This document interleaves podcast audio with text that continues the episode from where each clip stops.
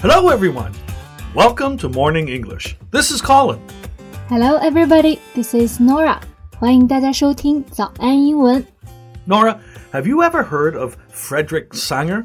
Frederick Sanger 好像感觉听过，但是又记得不是特别清楚。Well, he's a biochemist who died at age 95. Uh, he had the rare distinction of winning the Nobel Prize twice. 啊，你这么一说呢，我就有一些印象了。他是一名少见的拿过两次诺贝尔奖的生物化学家，主要是在胰岛素，嗯，还有就是蛋白质序列上做了重要的贡献。 Exactly. But I'm a little surprised that you have heard of him. He's not a familiar name to most people. Yeah, I think I read his story from an obituary a few years ago. Ah, yeah, that makes sense. An obituary is an article about somebody's life and achievements that is printed in the newspaper soon after they die. 没错，obituary 就是指的新闻上的讣告。一三年他去世的时候呢，《泰晤士报》《纽约时报》还有《自然》杂志都登了同一条讣告，而且连诺贝尔委员会的官网上也放上一张黑白照，以示悼念。直至今日呢，他在生物化学上的成就也还在沿用。所以今天呢，我们就来一起聊一聊这位一代传奇。在节目的开始，给大家送一个福利，今天给大家限量送出十个我们早安英文王牌会员课程的七天免费体验权限，两千多节早安英文会员课程以及每天一场的中外教直播课，通通可以无限畅听。体验链接放在我们本期节目的 show notes 里面了，请大家自行领取，先到先得。那 Colin，我们刚刚讲到啊，桑格先生是一代传奇，主要是体现在哪些方面呢？Well, Sanger's methods opened up the means for modern biotechnology. Open up means open up 指的就是打开，means 在这里不是指的意义啊，在单词的 mean 后面加上了一个 s，意思就是表方式、手段。Open up means 就可以指开辟了路径。所以说，桑格先生呢可以说是为现代生物技术开创了新的路径。 Yeah.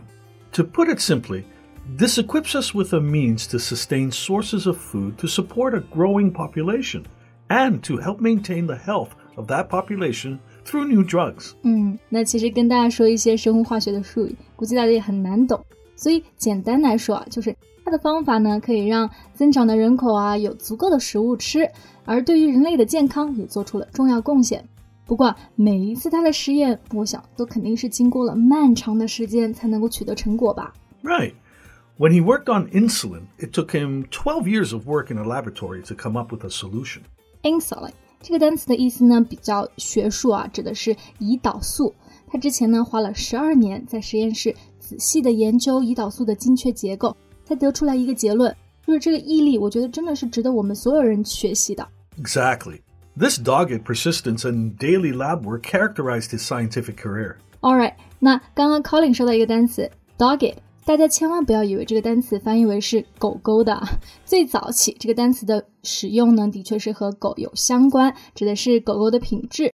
但现在我们用到这个单词 dogged，就是指顽强的、有毅力的。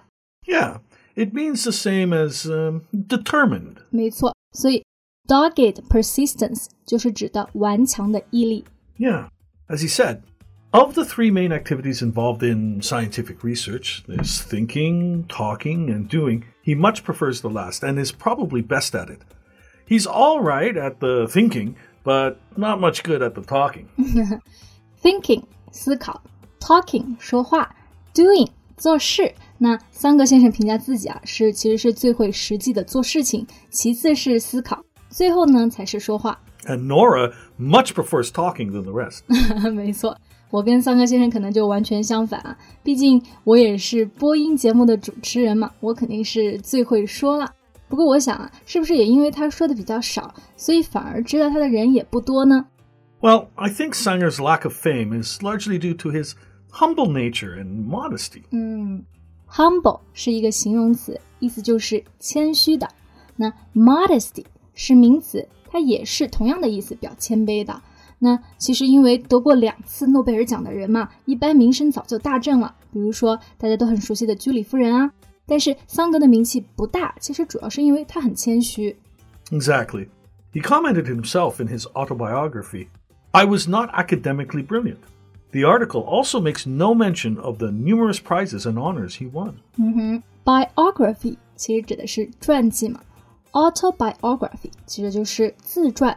就从他的个人的成就来说呢，估计没有人会说他是不优秀的，但是却在他自己的自传里面啊，他就提到他并不能够算作是 academically brilliant，就是在学术上非常优秀的一个人。 那而且对于他赢得的各个奖项啊，他也是只字不提，可以见是一个非常谦虚的人。Right. As he mentions when he won the Nobel Prize, his effort on research is not to achieve riches or even honor, but rather because he's interested in the work, enjoyed doing it, and felt very strongly that it was worthwhile. 嗯，既不是为了想要财富，也不是为了想要荣耀，只不过是觉得一切都是非常值得的。I think he devoted to scientific research only because he has been engaged in the pursuit of knowledge. Yeah, and like many other scientists, he had experienced some tough times when carrying out experiments, which he described as lean years with no major success. Lean years, lean 啊，一般就是形容一个人非常的瘦啊。But if you describe periods of time as lean, you mean that people have less of something, such as money, or they are less successful than they used to be. 指的就是说他们研究成果很少的几年，没有什么突破。就是我在想啊，桑格先生是怎么突破的呢 well, he had found that the best antidote was to keep looking ahead. ？All right, antidote 等于是解毒剂啊，在这里指的是解决方式，所以他发现最好的解决方式就是展望未来。我觉得听起来非常的哲学。 Yes, it's quite philosophical. What he means is that when an experiment is a complete failure, uh, it is best not to spend too much time worrying about it, but rather get on with planning and becoming involved in the next one. 啊，I see，也就是说，这失败了的话呀，不要过分的焦虑，Don't worry too much，只要继续计划，好好安排，着手下一次实验就好了。这也就是前面说到的 looking ahead 的意义。 Exactly. 嗯，那感觉真的可以从桑格先生身上学习到很多。 But wait, Norah, actually, I noticed that you have been calling him Sir Sangers. Yeah, for his achievement, he should be called Sir. well, that's true. But actually, he turned down a knighthood just because he didn't like the idea of being addressed as Sir. Mm, 嗯，knighthood 其实就是爵位。那桑格他拒绝接受英国女王授予的爵士勋章啊，理由其实就是因为不喜欢别人称他为 Sir，也可以说是非常的孩子气了。Yeah, not many people would refuse an honor such as that. that。的确是的。好了，那我们今天谈到的这个一代传奇 Frederick Sanger 就到这里结束了。That's all for today's podcast. This is Norah. Thanks for listening. This is Colin. See you next time. Bye. Bye. 今天的节目就到这里了。如果节目还听得不过瘾的话，也欢迎加入我们的早安英文会员。成为会员，您就可以无限畅听我们每天一场免费的中外教直播课，以及两千多节原创系统课程了。今天我们限量送出十个七天免费试听权限，试听链接放在我们本期节目的 show notes 里了，请大家自行领取，先到先得。This podcast is from Morning English. 学口语就来早安英文。